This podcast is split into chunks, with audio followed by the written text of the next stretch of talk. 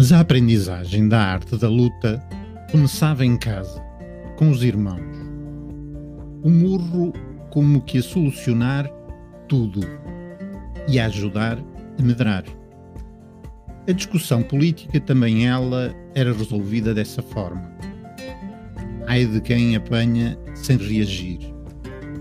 Havia os clãs de família e lutas. E ele, o mais fraco, apanhava sempre. Mas a redenção chegaria de forma inesperada. O irmão, que mais lhe batia, queria redimir-se, mudar, ser outra pessoa e não lhe bater mais.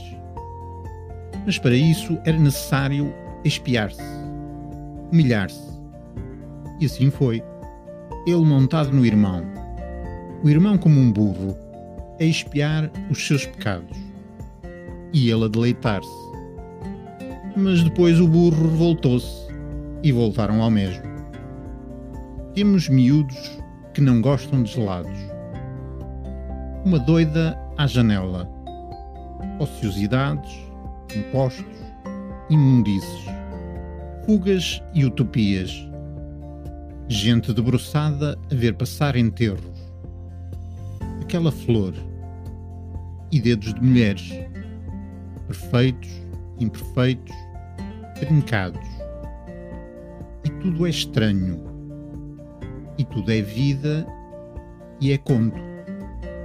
Boas leituras.